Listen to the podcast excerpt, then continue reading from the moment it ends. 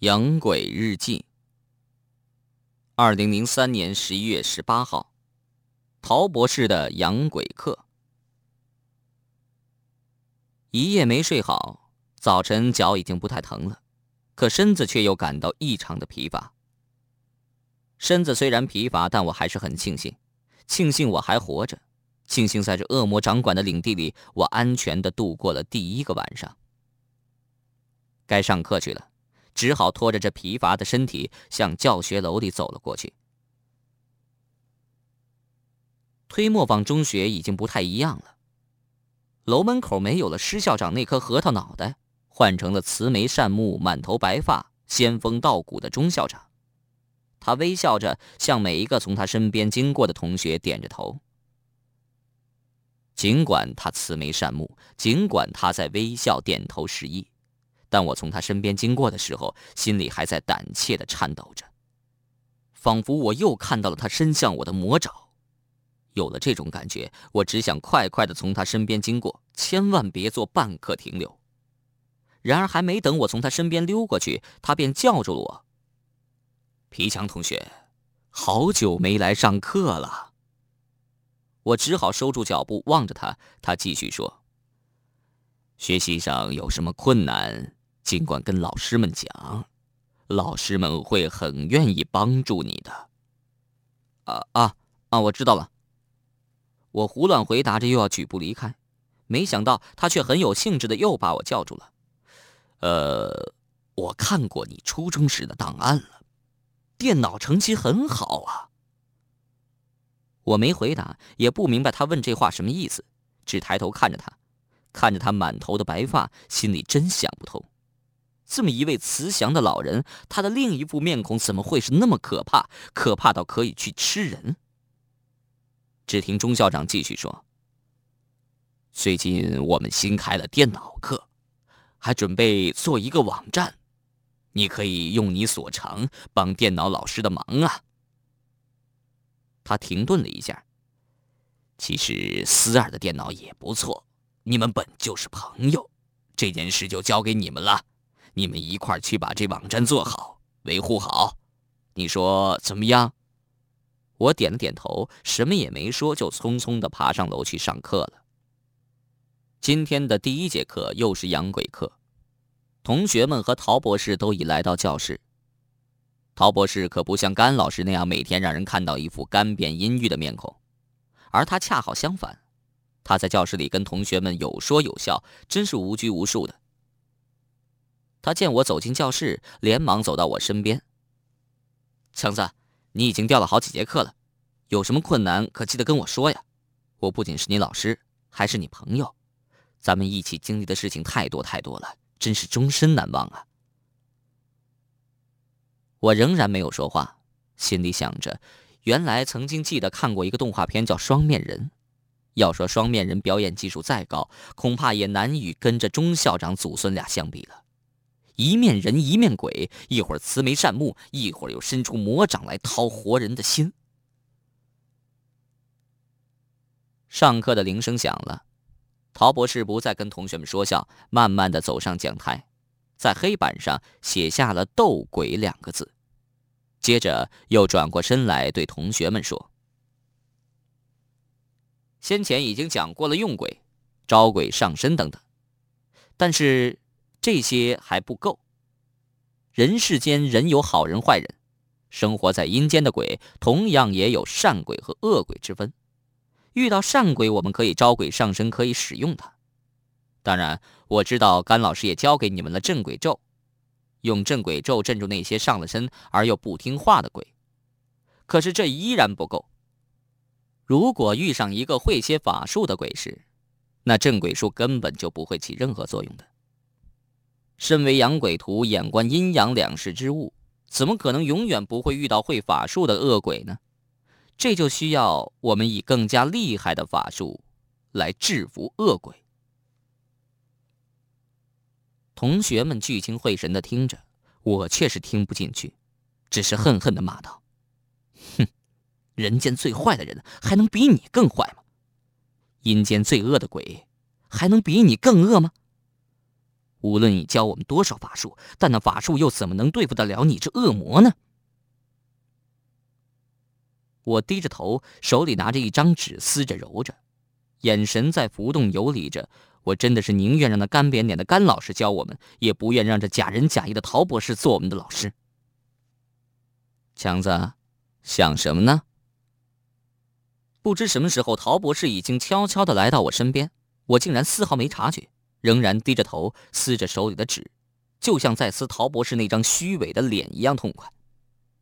这会儿，我猛抬头来看着他。没，没想什么。没想什么就好。陶博士仍是那样微笑着。我想请皮强同学上台来，咱们俩做一个斗鬼的表演实验。啊不啊不！听了陶博士的话，我神情一下紧张起来。没事的，有我在，你绝对安全。我真是恨得牙根痒痒，正因为有你在，我才没安全。一个把魔爪伸向我的人，还谈什么绝对保证我安全？不不不不不不！我仍然坚持着，看着陶博士的脸。我看到他脸上的微笑变成了阴笑。皮祥同学，上课时必须服从老师，否则的话就是违反校规，你知道那样的后果。说完，他噔噔的返回了讲台。违反校规的后果。我想着陶博士的话，他可以用这个借口置我于死地了。无奈的我，为了不去承担这违规的后果，只好也跟着他一步一步的蹭上讲台，去配合他做什么斗鬼的表演实验。陶博士看着我走上讲台，脸上露出了几分得意，他以一个胜利者的姿态看着我，而我心里却怕的要命。陶博士把大拇指和食指放在嘴里，嘟的一声吹了一声口哨，只见一个鬼从墙上飘了进来。那鬼很魁梧健壮，我问自己：难道这就是准备让我斗的鬼吗？陶博士看了那鬼一眼，又转向全班同学：“同学们，这是一个法术并不很高的鬼，现在我解开施在他身上的捆绑术，还他自由。”你们来看看会发生一些什么事情，看看皮强同学能否对付得了这个恶鬼。说完，他把手向后一挥，嘴里念出一串什么东西，那鬼一下活了，他再也不是老老实实的站在那儿了，那鬼就像是刚刚逃出牢笼的野兽一样，瞪着血红的眼睛，猛地向我扑过来。我一闪身躲过这招。我努力的想使自己镇定下来，使劲的想着二蛋教给我的那几句救命咒语，道，道，道，道什么来着？这关键时刻竟然把那么容易的咒语也给忘了，来不及了！那鬼的两只手突然一下变得很长很大，眼看着就向我抓过来。我头上渗出了虚汗，我又看到了在神秘的小屋里那一幕：钟校长向我伸出魔掌，陶博士向我伸出魔掌，我已经被他们抓住了。已经无力逃走了，全身软软的，我一下瘫倒在地上。过了一会儿，一股清清冷冷的什么东西淋到我头上，我这才慢慢的睁开眼睛。站在讲台上的陶博士把我扶起来。这个鬼并没多少法术，你怎么就这样的不堪一击呢？那鬼大概是已经被陶博士制服了，他再也不能那样张牙舞爪了。但却还是瞪着血红的眼睛看着我，似乎没有把我吃到嘴里是他最大的遗憾。他是那样的不服气。陶博士轻轻的拍着我的肩膀：“皮强同学，回座位吧。”他目送着我走回自己座位，慢慢的轻声说：“其实我刚刚讲过如何对付这鬼的，只是你没注意听。”接着他转向全班：“现在。”哪个同学可以告诉皮强同学，遇到这样的鬼应该怎么办？陈子站了起来。这个最简单了，连咒语都很简单，还有必要再说吗？吴晨同学，你站起来应该回答老师的问题，没让你说这些。啊，好吧。我转头看着吴晨，他脸上露着骄傲的笑容。这是他。这是和我一起长大的那个吴晨，每次都是这样。如果他比我多会一点，脸上总会露出这种骄傲的笑容的。可是我亲眼看到吴晨已经死了，这又是怎么回事？昨晚看到的柜子里的人头，那空着的格子又不断的出现在我的脑海里。吴晨已经坐下了，他又说了些什么，我全然不知，只是愣愣的看着他。皮祥同学，陶博士又在叫我了，我连忙坐正了身子。皮祥同学，你知道怎样对付刚才那个鬼了吗？我我我。我摇了摇头。你又走神了，你这样怎么能学会这样复杂的养鬼课呢？我低着头，不敢去正视陶博士投过来温和友好的目光，我怕我再看到那温和友好的背后的那个面孔。好吧，谁愿意再把制服内鬼的咒语重新再说一遍？这回站起来的是靠门那组第一个的那个娇小女生，她没有过多废话，直截了当的说出了那句简单的咒语。好，皮祥，这次你该听清楚了吧？这次我终于听清楚了，于是我站起身来，把那古里古怪的咒语又重复了一遍。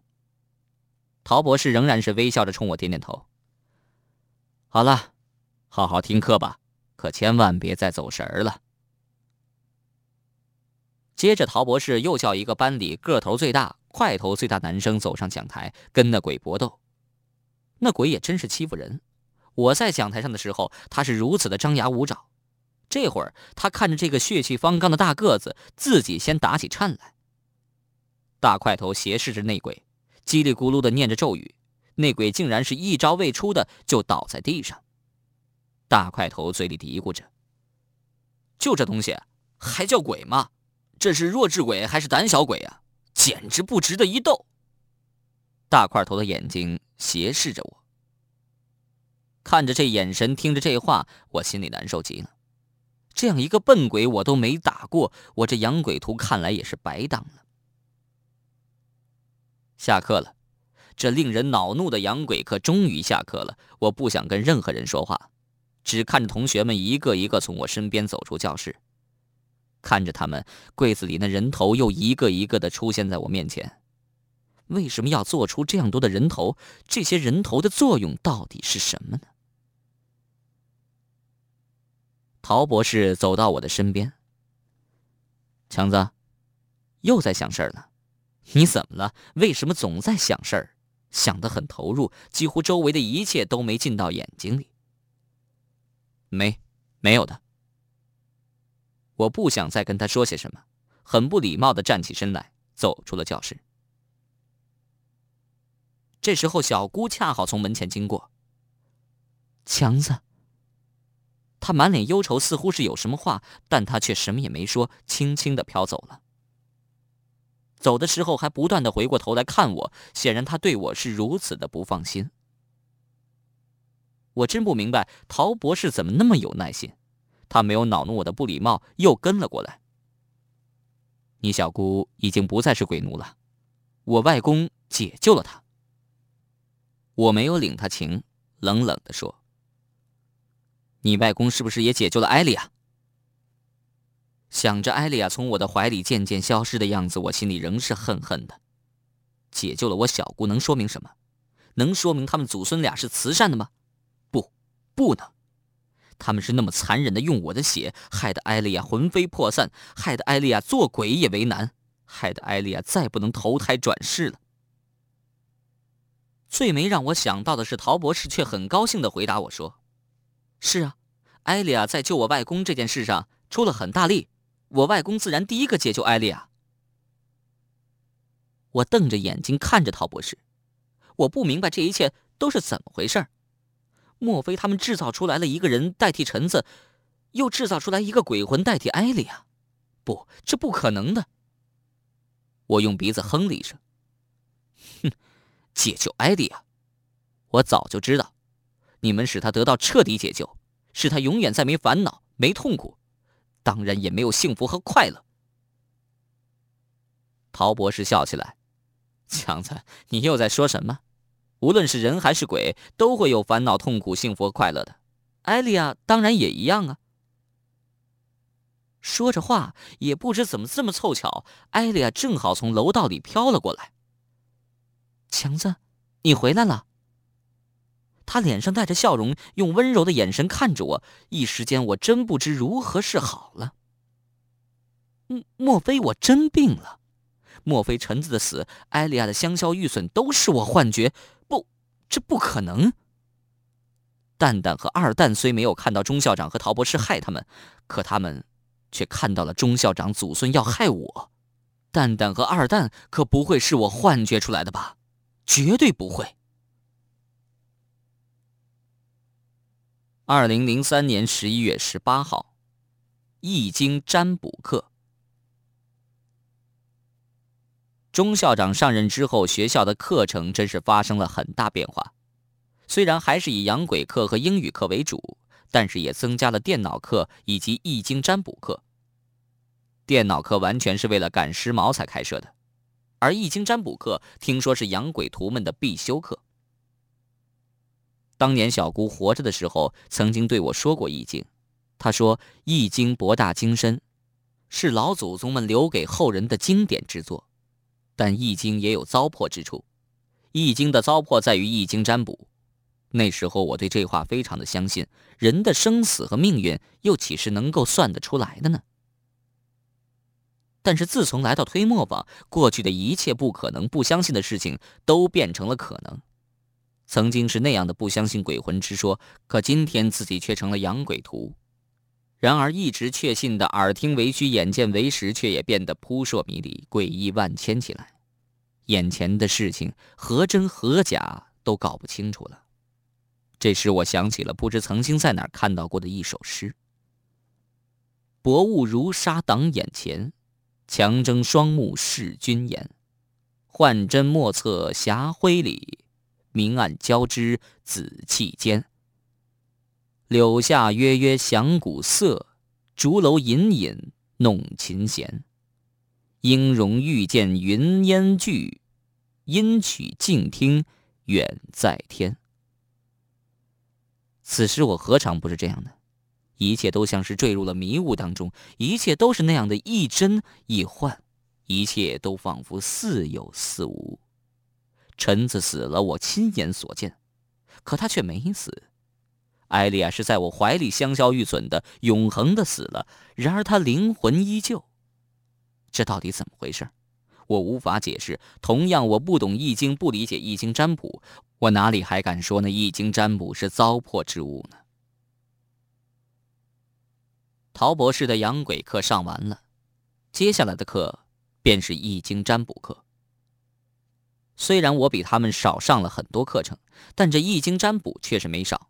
学校在决定开设这门课的时候，还没有找到老师。听说讲易经占卜的老师今天才是第一天上班。